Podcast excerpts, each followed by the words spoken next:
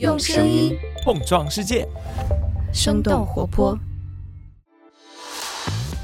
你好，我是早咖啡编辑部的泽林。今天节目开始前有一个消息要告诉大家：生动活泼正在招募商业播客的内容策划、节目监制，还有实习生。如果你有兴趣加入我们，欢迎给我们投递简历。具体的投递方式可以点击本期节目的 show notes。下面就进入今天的节目吧。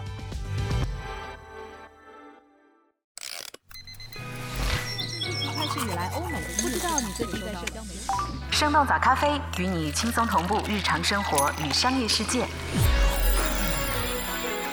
嗨，早上好呀！今天是二零二三年的六月二十一号，星期三。这里是生动早咖啡，我是来自生动活泼的梦一，几条商业科技轻解读，和你打开全新的一天。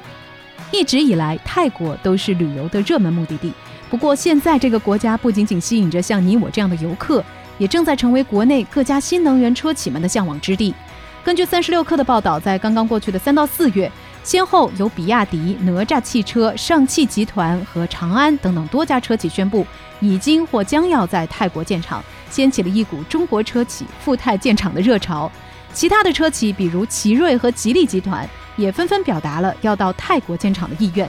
根据市场公开信息，中国几家新能源车企投资泰国的金额已经超过了两百亿人民币。尤其是在今年，泰国成为了中国新能源车企出海的最爱。那为什么国内新能源汽车最近几年开始扎堆在泰国布局？这背后的原因又有哪些？我们今天的轻解读就与此相关。在这之前，我们先来关注几条简短的商业科技动态。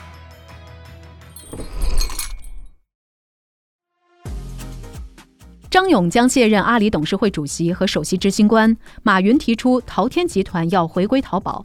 六月二十号，阿里巴巴官方宣布，张勇将会卸任董事会主席和 CEO 的职务。卸任之后，张勇将会专职担任阿里云的董事长兼 CEO。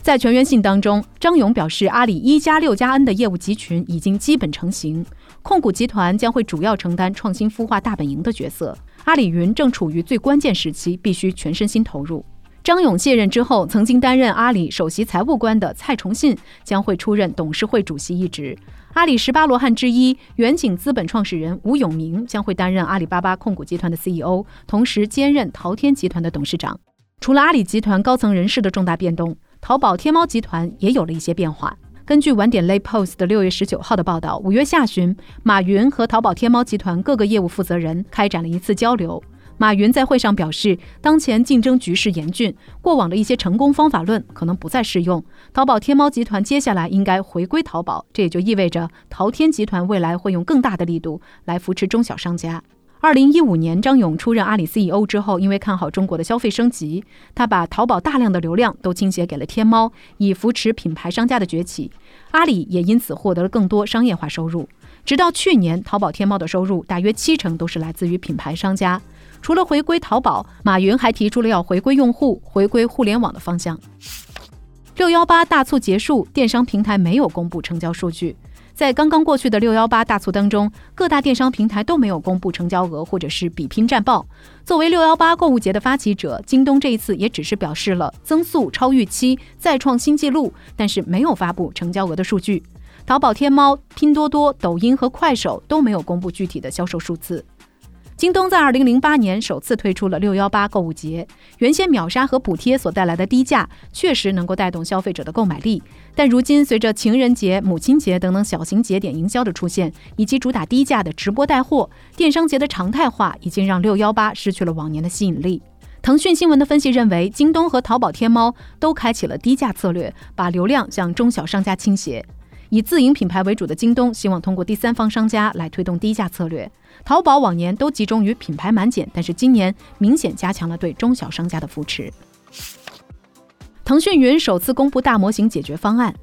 六月十九号，腾讯云召开发布会，首次正式公布了大模型研发的相关进展，发布了面向企业端客户的腾讯云 MaaS 服务，和 SaaS 类似，MaaS 是 Model as a Service，也就是大模型及服务的首字母缩写。腾讯云 MaaS 的技术底座是一系列的行业大模型，包括金融、政府、文旅、传媒和教育等等，而不是像 Google、微软一样使用一个通用的大模型。在行业大模型商店中，客户加入自己的场景数据，就可以生成契合自身业务需要的专属模型。腾讯云的副总裁表示，通用大模型对于特定行业的专业领域知识了解有限，而且训练也需要大量的计算资源和漫长的训练周期。华为向日本通信企业收取专利费。根据日经新闻六月十八号的报道，华为公司围绕四 G 和 WiFi 技术，正在向大约三十家日本中小通信企业收取专利费用。通信技术重要的专利交涉一般都是在大型通信设备厂商之间来进行，而华为这次的收费不分企业规模，员工人数在一百五十人左右的初创企业也接到了要求。熟悉知识产权授权交涉的东京大学客座研究员表示，华为的收费价格是国际上合理的水平。根据华为2022年的财报，截止到去年年底，华为在全球一共持有有效授权专利超过12万件，是全球最大的专利权利人之一。而在过去三年当中，华为全球专利授权收入大约是12亿美元。华为在最新的回应当中表示，合理收费是创新的结果，而不是目的。华为会持续保护创新成果。以上就是值得你关注的几条商业科技动态，别走开，我们马上一块儿来聊聊，为什么这两年国内的新能源车企都在紧盯泰国。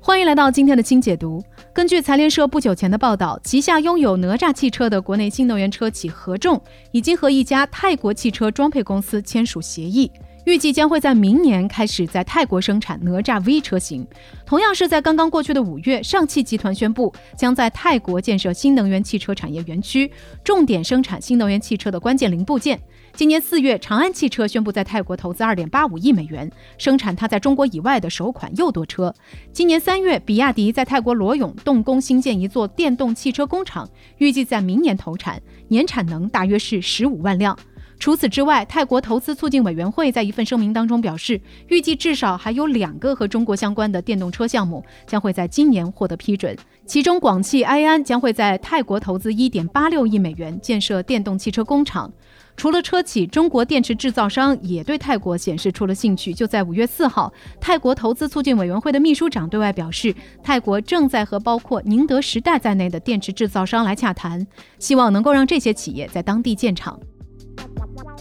其实，国内新能源车企向海外市场寻求增长的动机并不难理解。随着国内电动车购置补贴措施的到期，以及电动汽车赛道的竞争不断加剧，国内汽车制造商们想要获得新客户的成本正在变得越来越高。另外，年初各个汽车品牌之间爆发的价格战，也使得许多汽车制造商将向国外扩张视为一种更加可靠的增长途径。不过，根据《华尔街日报》的分析，目前泰国的电动汽车市场规模在全球汽车行业当中只能算得上是一个零头，而且只要去过泰国的朋友，也一定会对这个国家满大街跑的日系燃油车留下印象。那为什么国内的新能源车企们都在纷纷抢滩泰国市场？这个国家成为国内不少车企出海首选的目的地，原因又有哪些呢？原因之一，能够辐射整个东南亚地区的重要战略地位。东南亚毗邻中国，拥有接近七亿的人口，而整个东南亚市场的电动汽车需求都在快速的增长。根据研究机构 Canton Point Research 的预测，到二零二九年，东南亚市场的电动汽车销量将以百分之一百二十四的年复合增长率突破三百五十万辆的大关。国际能源署二零二三年全球电动汽车展望当中显示，去年越南的电动汽车销量增长超过了百分之三十，印度尼西亚市场的销量比上一年增加了百分之二百，而泰国的销量则实现了翻倍。巨大的增长潜力让向外寻求机会的国内车企对东南亚市场一直非常重视。但是东南亚也是一个比较分散的市场，在四百多万平方公里的土地上分散着大大小小十一个国家，而且每个国家都有各自不同的投资环境和产业基础水平。要在这十多个国家当中选择一个最合适的落脚点，对于中国车企日后在整个东南亚市场的发展都至关重要。那么从地理位置上来说，泰国位于中南半岛的中部，而且也处于全球航运的主干道，汽车出口是可以通过高效便捷的海运抵达国外各个市场的。另外，泰国也是一个以贸易立国的外向型经济发展国家，不仅和多个国家签署了自由贸易协定，而且和各个主要经济大国的贸易关系融洽，市场辐射范围也比较大。再加上泰国属于右舵驾驶，所以很多车企都会选择将泰国作为自己右舵车的生产基地，并且形成了辐射东南亚以及澳大利亚、新西兰，甚至是日本等等诸多右舵车市场的格局。原因之二，健全的汽车产业基础。在上世纪六十年代。泰国政府实施了促进国内汽车产业发展的政策，吸引了包括丰田、通用在内的不少国际汽车制造商在泰国建立特定车款的装配厂和零部件生产厂。这些跨国企业的到来，不仅仅为泰国带来了资金，还有技术设备和更加先进的管理方法。七十年代之后，泰国调高了进口税率，并且对车型和引擎的大小做出了限制。和当时逐渐退出泰国市场的欧美车企不同，日资车企选择了顺应政策的变化，并且对车型和引擎都进行了改进，也由此奠定了日本在未来长达几十年的时间里对泰国汽车产业的持续影响力。九十年代之后，加入了 WTO 的泰国一直试图摆脱对日本的依赖，而另一边，欧美的跨国企业也借助东盟自贸区的协议，采购区域内低价的零部件产品，为欧美企业在竞争当中赢得了一些优势，也逐渐获得了部分泰国市场。而自那以后，日本车企在泰国的占有率也由原来的百分之九十二下跌到了百分之八十左右。越来越多的跨国车企将生产线也转移到了泰国，也使得这个东南亚国家形成了更加完善的汽车供应链。而泰国也由此拥有了“亚洲底特律”的称号。作为东南亚地区最大的汽车生产基地，泰国拥有长达六十多年的整车组装和制造能力。他们的本地零部件采购率高达百分之九十八，这就意味着当地和汽车关联的产业要素都十分齐备。他们每年的整车生产能力接近二百万辆，占东南亚整个汽车市场的一半左右。另外值得一提的是，健全的汽车产业链也让泰国拥有了丰富的汽车从业劳动力资源。根据亚洲发展银行的报告，泰国汽车产业工人的数量大约占他们整体劳动力人口的百分之十左右。原因之三，当地政府的政策支持。根据经济观察网的报道，从2015年起，泰国政府就开始关注电动汽车技术，希望将泰国打造成东南亚电动汽车制造中心和出口基地。为此，泰国制定了一个“三零三零”政策，也就是到2030年，泰国国内电动汽车的替代率和产能必须达到百分之三十以上。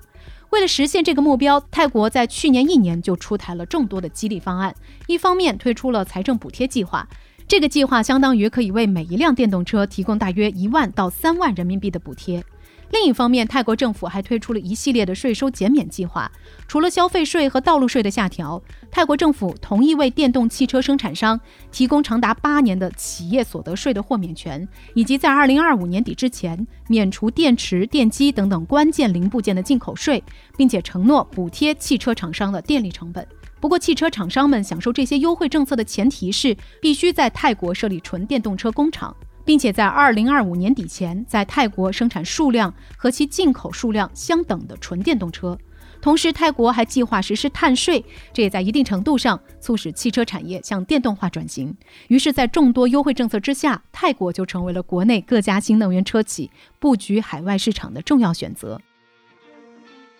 根据界面的报道，截止到今年三月，中国品牌已经占据了泰国纯电动汽车市场的七成份额。作为一个具有潜力的消费市场，同时也是重要的生产基地，泰国的确是中国车企进入东南亚市场的最佳落脚点。不过，对于奔赴亚洲底特律的国内新能源车企们来说，也将面临不少的挑战。首先，当地的电动车行业仍然处于起步阶段，泰国的基础配套设施还跟不上当地电动车发展的规划。